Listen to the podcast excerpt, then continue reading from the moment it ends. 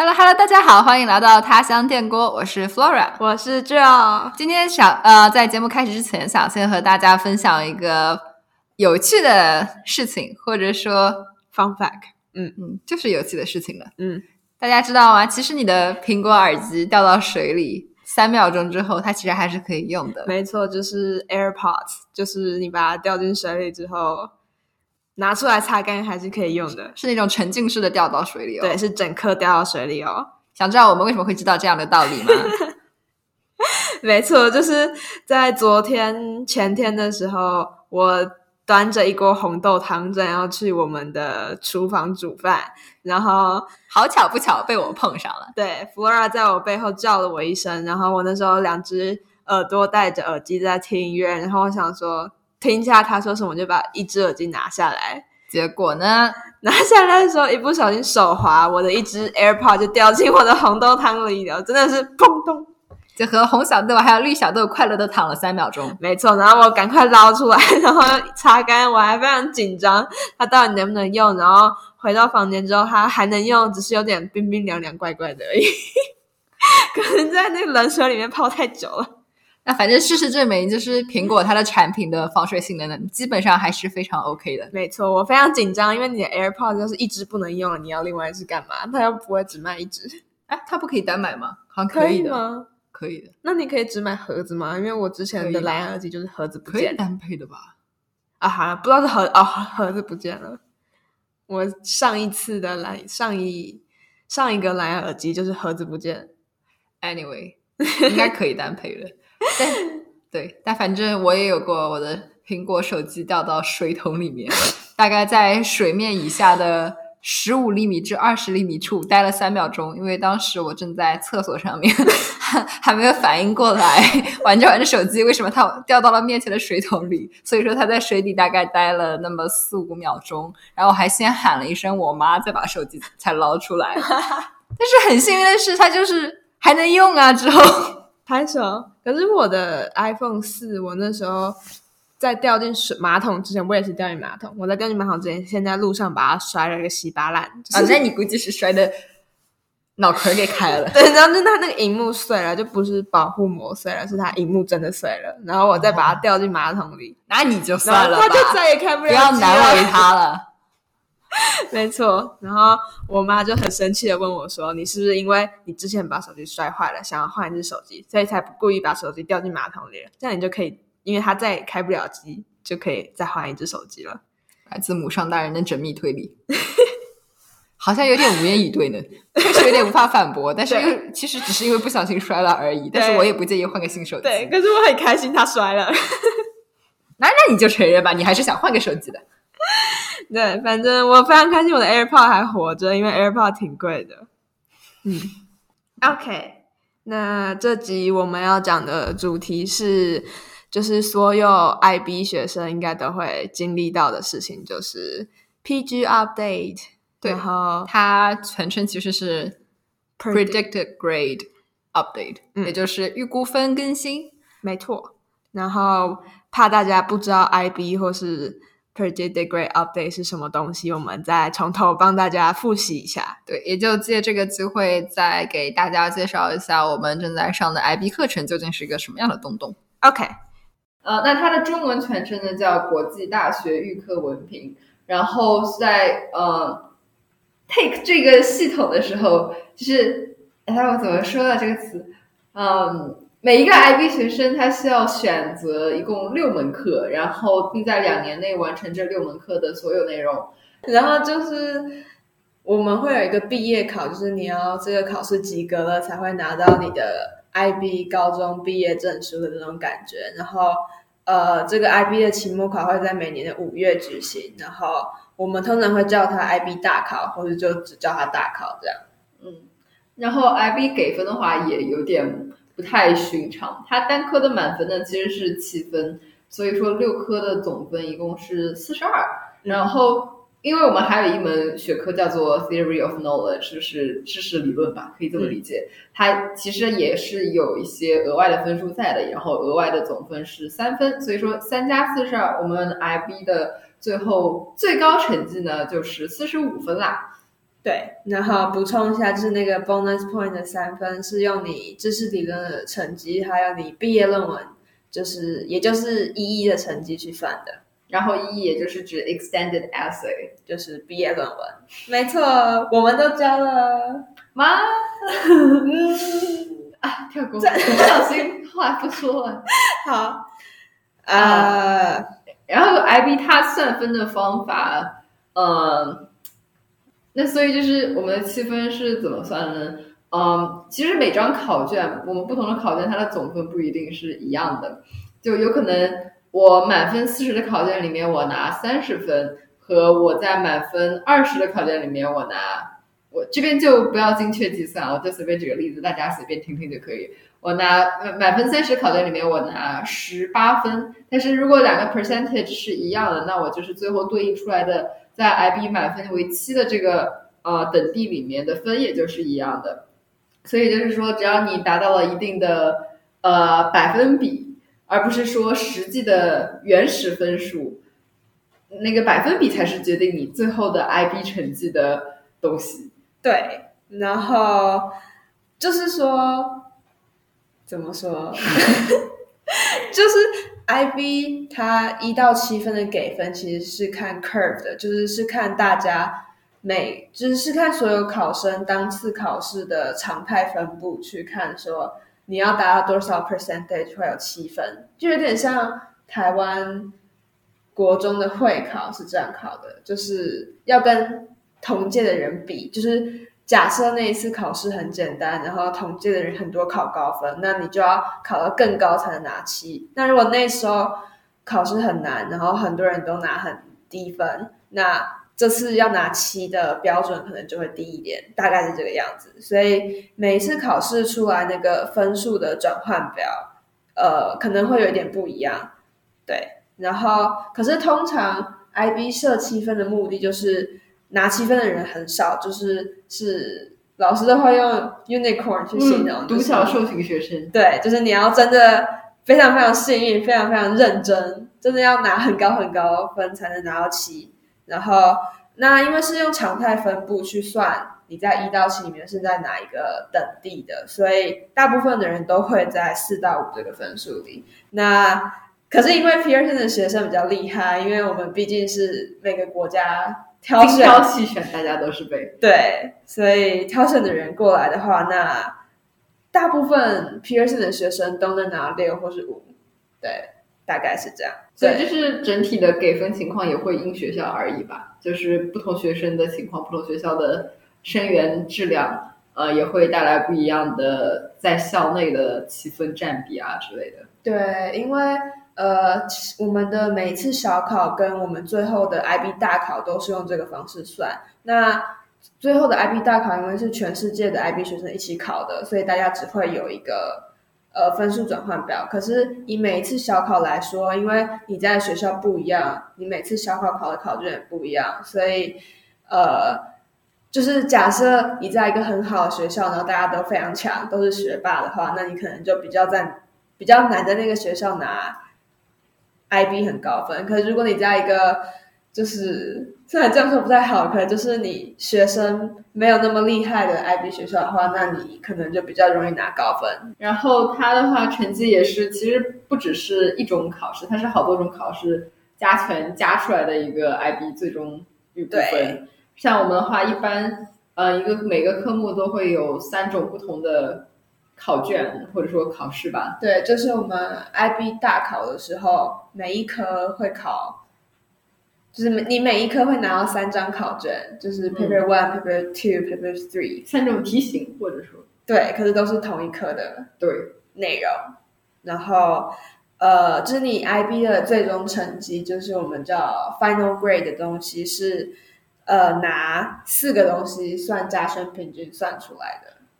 嗯，然后第四项呢，就是我们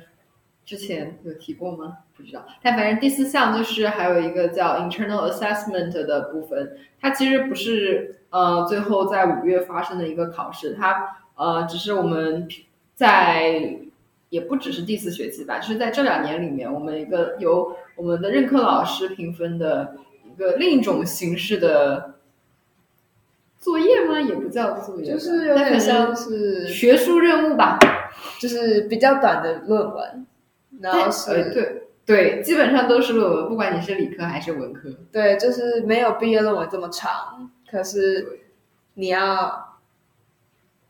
就可是也是论文这样。有的好像也有四千字，所以就是因人而异啦。但反正就是大家写一个小型的研究，应该大概也是论文样式的东西。对。但是哦，除了特殊情况是语言学科，对，语言的话就不是写论文，就是他们是做口试，对，没错。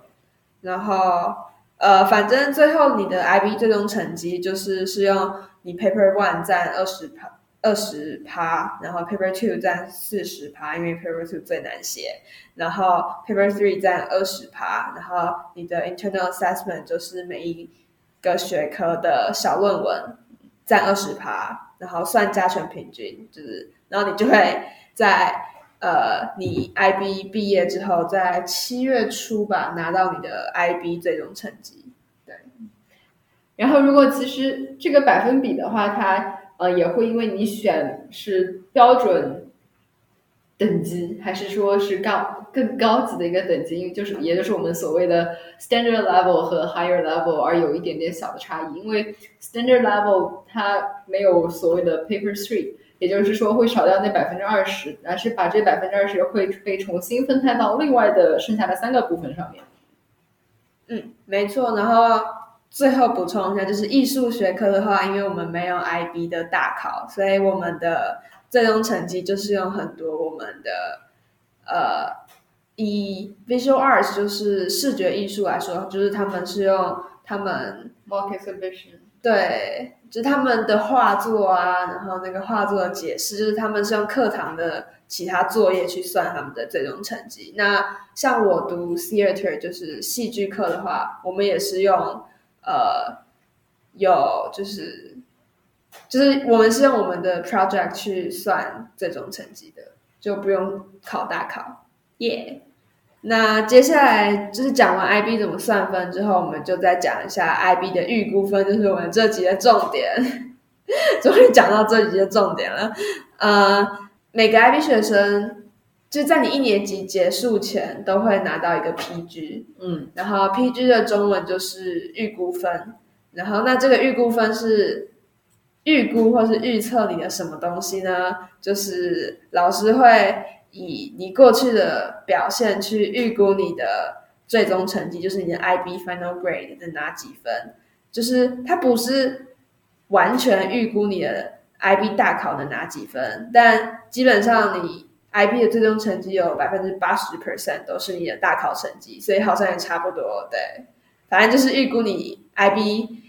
最后的哪几分就是了。嗯，但反正总而言之，预估分就是老师判断你在未来的五月大考之后会有怎么样的表现。然后，呃，除了第一年年末的一个预估分更新之外，我们进入二年级之后还会有一次新的更新，因为呃二年级我们还是会学一些新的东西，然后也会有更多的考试去给老师们提供更新预估分的一些证据。对，那更新的话，呃、就是既然是更新，可能有升有降，对，前途未卜。没错。所以读 IB 就是说，你必须随时都很认真读书，因为你要是一不认真，你要是一次考试考不好，老师很可能就把你的预估分降下来，就有点不好。嗯，然后这个关于身份降分这件事情，我们可能我们这真实经历也会和他的名字听起来有点不一样。至少就我们目前的碰到的情况来说，好像很少有老师会因为觉得你有上升趋势，就直接把你的 PG 调的比实际的分数算出来 percentage 高的那种。，对，就比如说我可能。从去年到现在，我的分数从四分涨到五分，再涨到六分，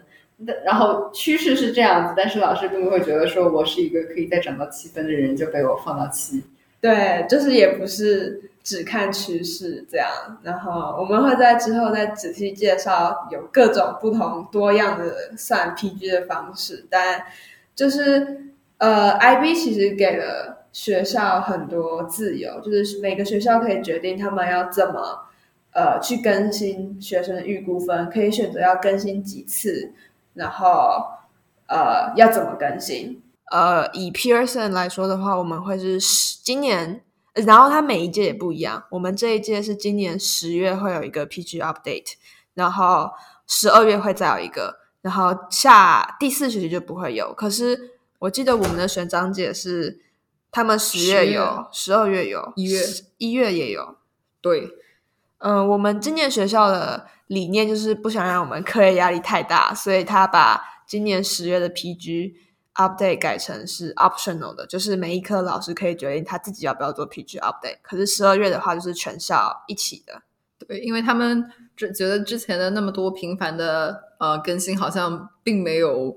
呃怎么说，就是更新的结果并没有发现有些学生有一些明显的提高，或者说有一些明显的变动，就是所以觉得没有什么必要性了。对，或者是他说，就是因为你每 update 就要。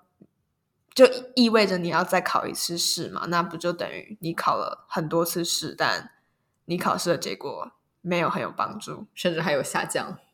就是只是不不合算，只是造成学生压力而已。学校是这样想的啦，所以这大概是我们今年的系统。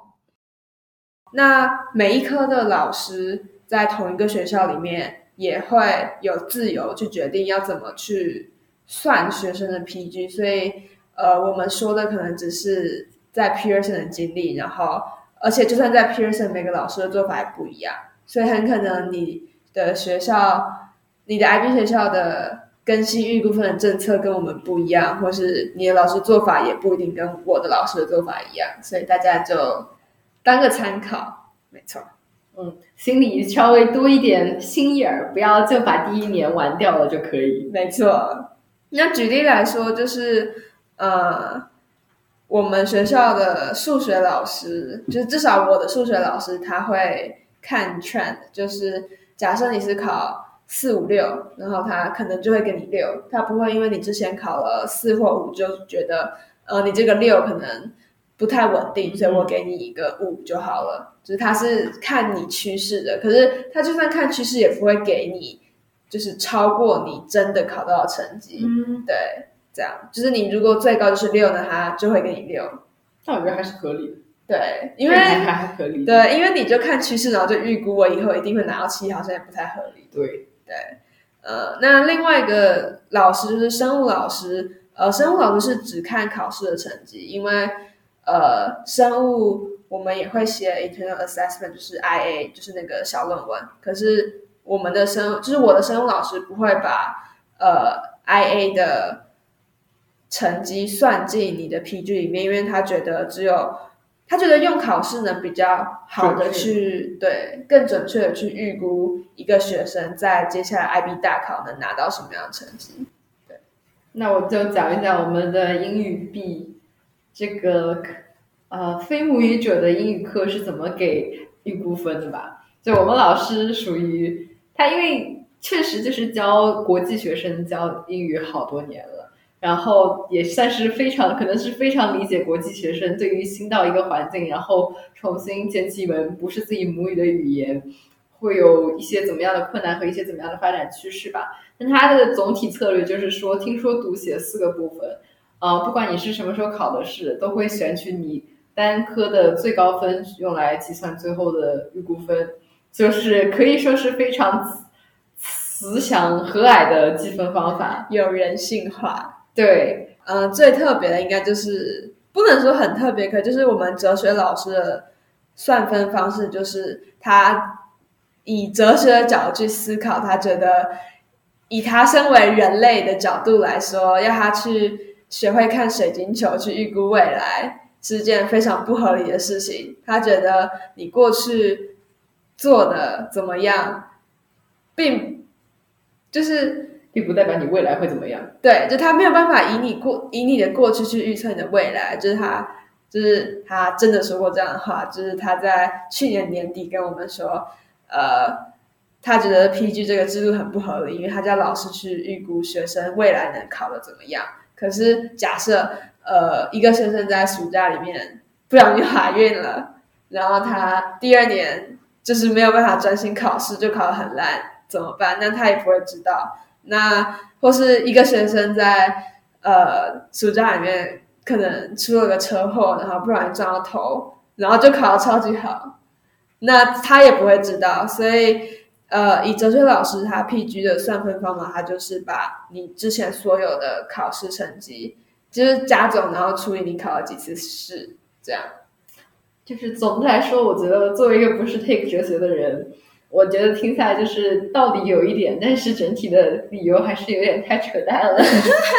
就是直接说不想算那个，不想费脑子去算分就好了嘛。所以 Excel 表发所有分十题分算完结束。对，这应该就是呃大陆或者台湾老师怎么算分的嘛？对。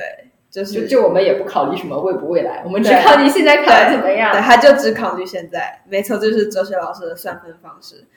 对，那你这个 PG 到底能干嘛呢？就是升大学啦。对，最主要的作用就是升大学，因为 IB 的大考是在每年的五月。对，可是我们升大学的截止日期是在早升的话是十一月，基本上五月之前，大部分的学校，除非欧洲有一部分可能会比较晚，但是大部分。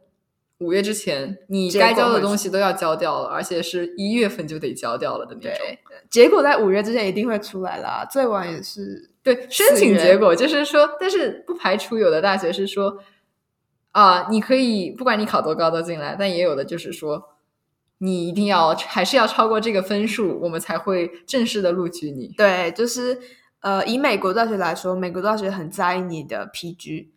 然后，那你到时候期末大考到底考怎么样？美国大学就是没有那么在意，就是你只要不掉个六分，对，就不要太离谱。就比如说原本满分的，忽然掉到不及格，对，那美国大学都还可以，就睁一只眼闭一只眼。然后，可是英国的话就很不一样，香港、新加坡也是，就是呃，虽然他的大学申请截止日期是在一月，虽然你用了你的 PG 去申请大学，可是他给你呃 offer 的时候。他是给你一个叫做 conditional offer 的东西，所以就是像英国，大家就会说，呃，那你的 PG 现在是现在是四十五分，所以那你到时候大考要拿到四十三分，你才能确定被我们录取，不然他们就有权收回他们给你的 offer。对，我觉得就是非常的挺英国的做派吧。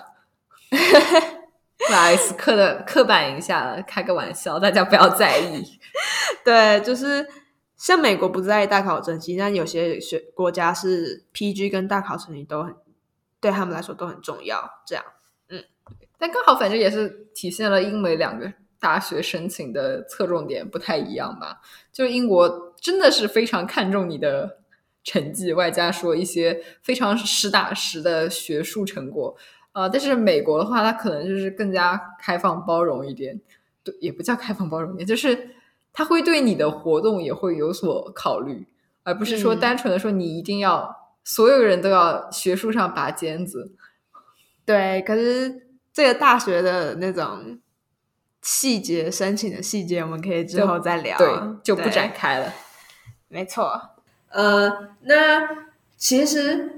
因为我们刚刚说的 PG 大部分都是用我们的考试成绩去算的，那可是，在 IB 里面也不是说，呃，只有 PG 是唯一重要的东西，因为还有另外一个东西叫 Class Grade，就是有点像平时成绩。对，但这个其实也是我们这一届新出来的。真的吗？因为它会在你的成绩单里面继续给大学。好像之前这个东西我记得不太存在。真的，我不知道，因为大家不要 care，没事，小细节。对，因为他在就是，呃，以我们今年的状况来说，我们的成绩单里面有我们 IB 的预估分，然后还有另外一个是平时成绩，所以呃，我们的平时成绩就是用一些呃课堂的作业啊，或是课上表现啊，对。你迟不迟到啊，作业交的及不及时啊，作业完成的如何啊，那反正就是。那些 PG 里面没有包含到的部分被 Class Grade 包含掉了。对，所以就是就是一个要你全方位都是好学生的制度。因为 PG 是给大学看，可是同时你的 Class Grade 也会暴露无遗。对，也会拿去给大学看。然后，那讲完这么细节的介绍完了 PG 的话，我们要跟大家分享一下我们十月。为了 PG Update，我们的经历还有我们的行程，这样对，也是一个更真实的参考吧。对。那那像我们最近的话，这一个月从十月初到十月底，我们还没算九月的。十月初到十月底呢，我们呃，首先先有了一阶段的考试，也不叫考试周，但是就是有很多科目，因为要做 PG update 嘛，然后老师需要获得呃更多可以更新你成绩的一些呃数据或者说证据吧。嗯，然后所以说会有一些考试。然后像我的话，我就考了两门，应该，嗯，两门吗？哪两门？我像我的话，反正我是考了经济还有英语 B。好，别的好像因为没有 update 就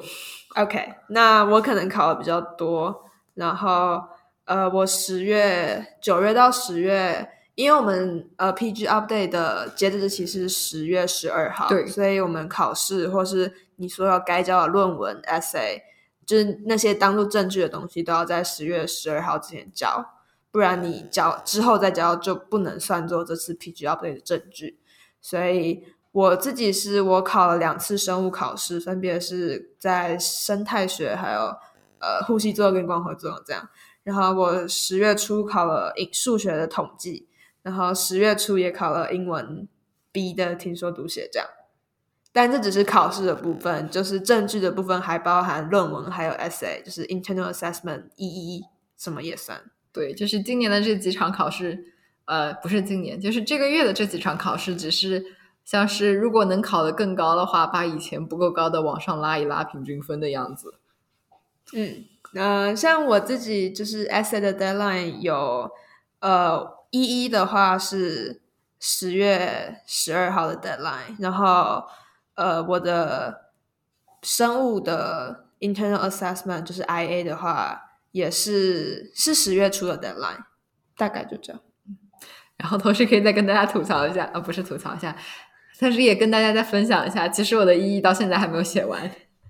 这是一个非常搞笑的事情。但是我的 EE supervisor 他的意思是说，他是根据我的 EE 的。潜力来给我打分的，所以就是说，我不用完全写完，也还能拿到一个成绩。嗯哼，所以说，所以说还没有写完。但是我们的最后、最后、最终、最终，真的一定要交最终稿的那个 deadline 呢，其实也快了，在十月二十一号。啊，那我交了 Flora 加油！所以我还要再干个那么两天，没有干了啦。对，然后呃呃，十月的话，我们 TOK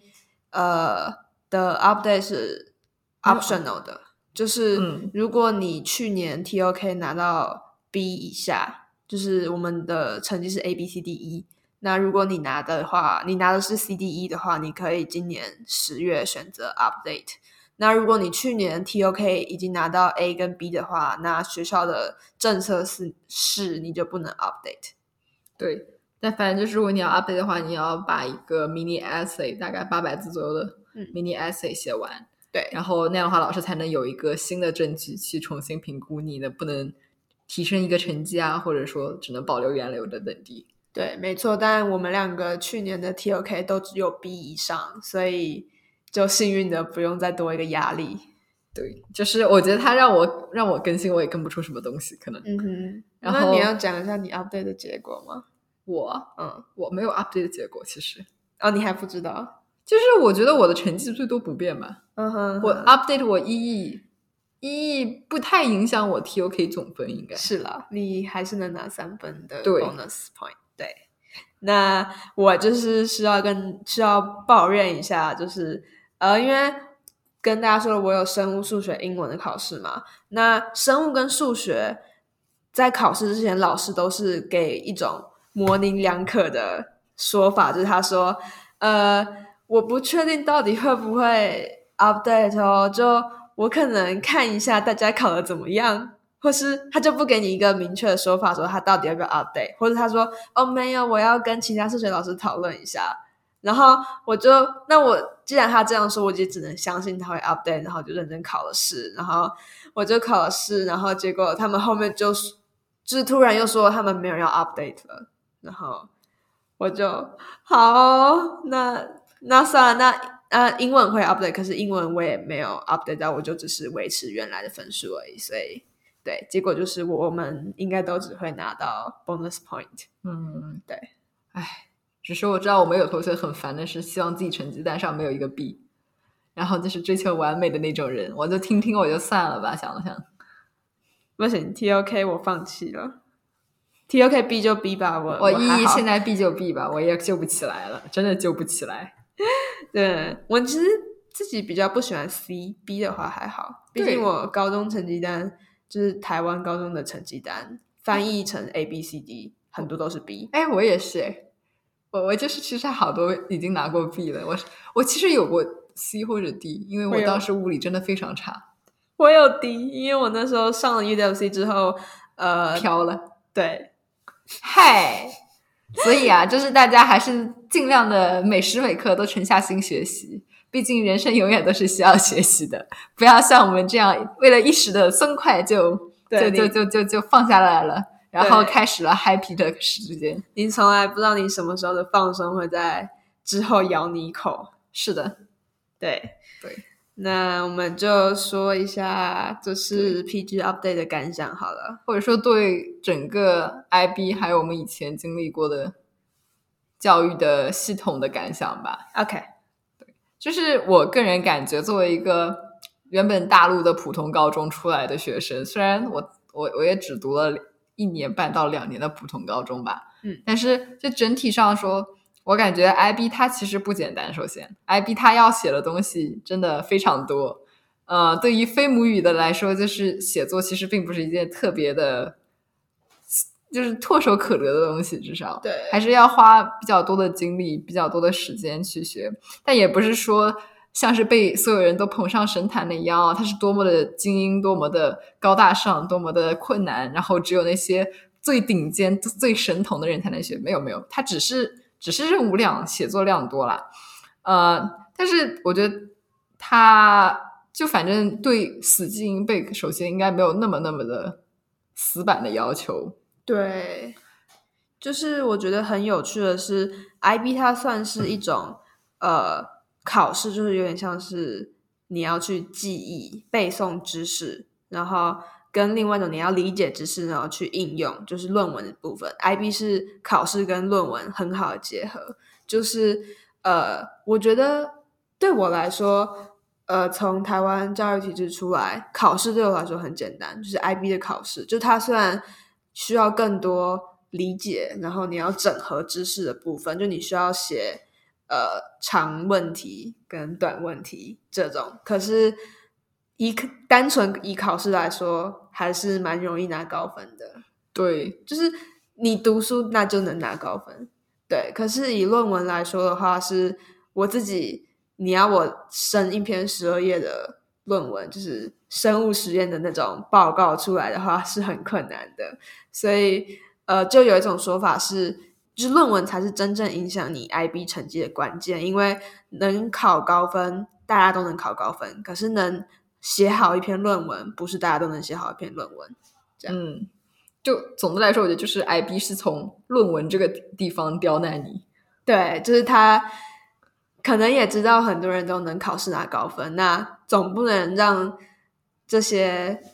论文水平啦，对啊，就不能让这些论文水平不一样的人都拿一样的分数吧？所以，对但是我觉得放到体制内的话，虽然我们也不会写论文这种东西作为一个最后的评估的依据，然后，但其实反正首先理科，我觉得理科本质上其实差别不大，只是说我们在 IB 多了一个写实验报告这种东西，但是答题问题，我觉得至少跟我以前的经历还是蛮像的。很不一样，跟我很不一样。就是但你数学其实还是做题啊。然后化学我我的话，我觉得化学做出来，它只是说可能有的填空题的题型会占比少一点，但是整体上来说还是那种计算题也有，选择题也有，然后稍微有一点长问题，就不是像以前那样单纯的不对，其实也有短问题，所以我觉得题型对我来说并没有太陌生。嗯哼，可是以台湾的教育系统来说，就是我那时候读的时候，台湾正在就是改革吗？一零八课纲就是他在改考试怎么都喜欢在改课纲呢？对，所以那时候改的就是他会在学测大考的时候加进一点问答题，不然嗯以前的话，我记得学台湾的学测是只有选择题的，嗯，对，所以就是就所有科目都只有选择吗？嗯，就是还是会有英文作文、国文但是还是选择居多。对，就是像自然就是选择题，然后社会科目的话就是一本选择题这样。一本听了好多，我的妈呀！可是因为就是我们是考国英数社自，那自然跟社会的话就是包含什么地理，不对，物理、生物、化学、地科，然后社会就是什么历史、地理、公民，好像就没了。嗯，可就是他们是就一本这样，对。可是呃，因为我正在改革的那个阶段，所以我并没有练习到怎么去回答短问题或者长问题。所以我一到 IB，我接触到生物的长问题的时候，我整个大傻眼。整一个蒙住。对，因为他就会问你问题，像是请解释氧气在光合作用里面的角色。对，就是你要写一段话了。对，而且以那整张考试卷假设五十分的话，那一个长问题会占八分，嗯其实很多。这倒是哇，这样的、啊。嗯，所以那你们就是有点像，我觉得你们那个有点像经济的写小短文的感觉，因为我们经济有时候会有画那种，就问一个题，然后因为它是，呃，像我们 paper two，它是给你三段材料吧，阅读材料那种，然后里面会有一些经济信息，比如说这个国家经济增长怎么样，然后那个什么利率怎么样，然后所以说你要从其中发现，呃。发现一些有用的信息，然后它有一些问题就是会问说啊，某一段某一部分在谈及什么什么的时候，呃，说到了什么呀？比如说啊，英国在疫情期间的经济增长放缓，请用，然后他会要求你用一个图表，然后表示这一个经济增长放缓的现象，然后你还要附上两三句话解释这个这这个现象吧，就是用你学到经济知识解释一下。但是就是我感觉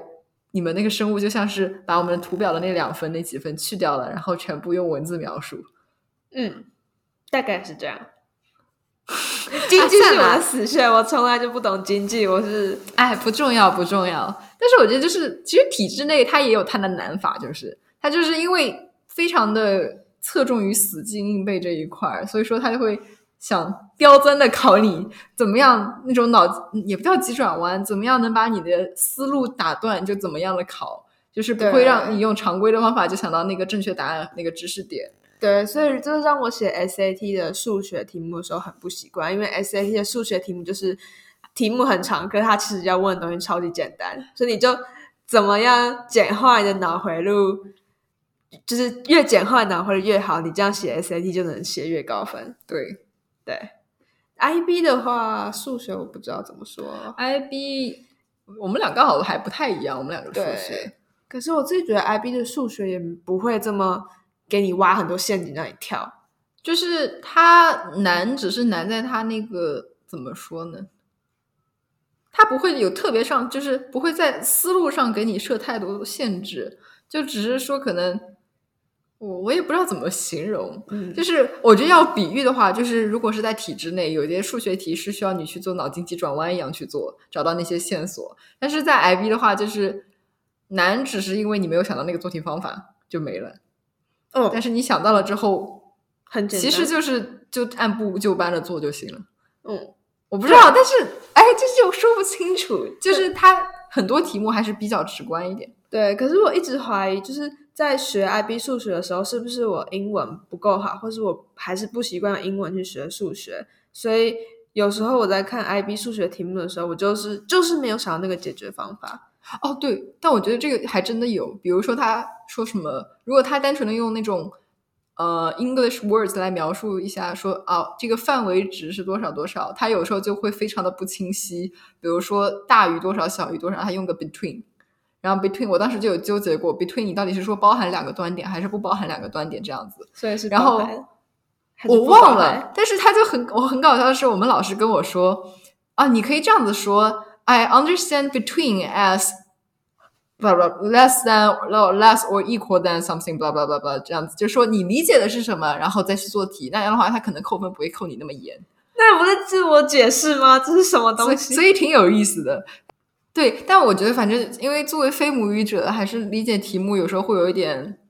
绕弯吧。对，就有时候因为它就跟断句不知道在哪儿断一样，搞不清楚它到底是说什么东西。嗯，我自己是就是订正的时候，我就会发现哦，原来这里这么简单。我那时候到底是在纠结一个什么东西，就是很傻眼。对，挺好笑的。对，那就是还蛮有趣的，就是原来他这一大串话是这个意思。OK，但反正就是我觉得总结一下的话，IB 我个人觉得跟体制内比起来，两个都是不相上下，只是说难的方法有点不太一样。但是我也觉得，因为毕竟是出国嘛，也算是不得不承，也不叫不不不不，但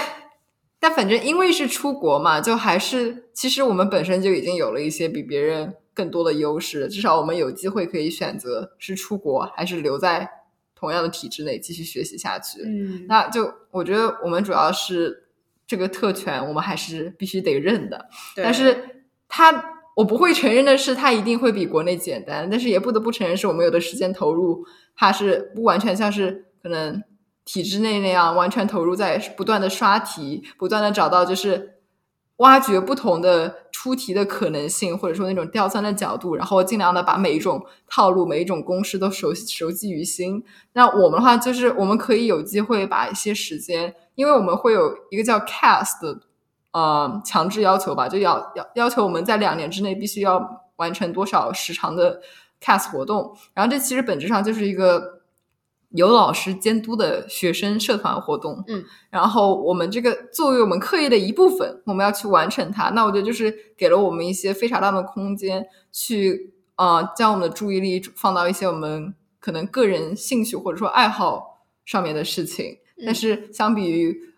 可能体制内原本的伙伴来说，他们就不得不尽可能的把所有的。和学业非相关的东西，嗯，就是那些跟学习和你的和提高你的陈述不能构成直接关联的活动，都通通去除掉，然后把所有时间都完全投入到有一些相比之下有一些重复和枯燥的刷题的过程。那我觉得就是也也得承认，我们还是有享受，就是虽然有是一个被强制要求的时间，但是我们在这样的时间里面其实是有享受到一些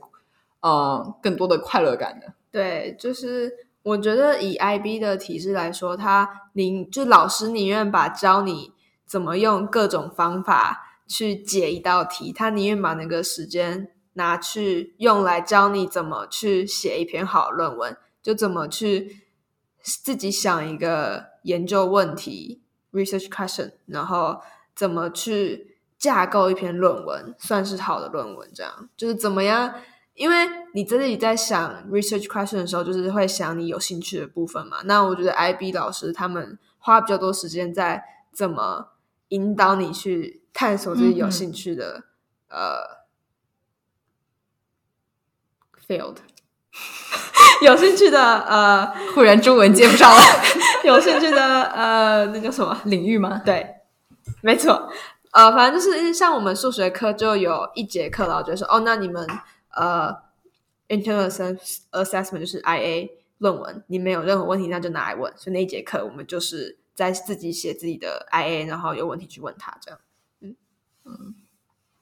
对。但是我不知道在台湾那边怎么样，但我觉得大陆至少因为教育一直是大家很关注的一个话题嘛，然后肯定大家也都会向好，希望向更好的一些方法学习。那就至少在我待的江苏省那边。我们 我们最近就是刚好我那一届刚刚实行了一下高考的改革，至少我们把语文的卷子换掉了。我们原本用的是江苏自己出的卷子，但是语文那一年的卷子就是换成了全国的 A 卷还是哪个卷？就反正是跟另外几个省用同一套卷子。然后还有的话就是加上了一个叫做综合素质评价的系统。听什么鬼？听起来是不是很玄学？什么鬼？对，但其实就是我，我觉得隐隐约约他感觉应该就是在像美国、英国这种，把一些课外活动，还有一些呃别的，就是不不单单是跟学习直接相关的东西，也算考开始考虑到你的整个人的录取和申请，也不叫申请了，我们谈不上申请，就是整个人大学录取条件当中了吧。OK，对，然后就是，嗯，可能对单就是不是所有人都会用到这个体系，但主要是针对一些可能有的学生去针对某一个学校走特别的，像是我忘了名字叫什么了。嗯但反正就是有一个特别的申请通道，就是当你分数达到一个程度之后，你就可以申请走那个通道，然后那个学校就会把你放到和你一样通过那个分数标准线的人，呃，去比较。但是你们比较的时候，可能会去去进行一些个人素质上、个人呃课外活动上的比较，比如说课外课外活动你有哪些成就，然后你有什么样面试的时候表现怎么样，然后再去呃决定录不录你，或者说给不给你一个优惠的分数去录啊取这样子的，就是我也不知道怎么说，但总的来说，我觉得就是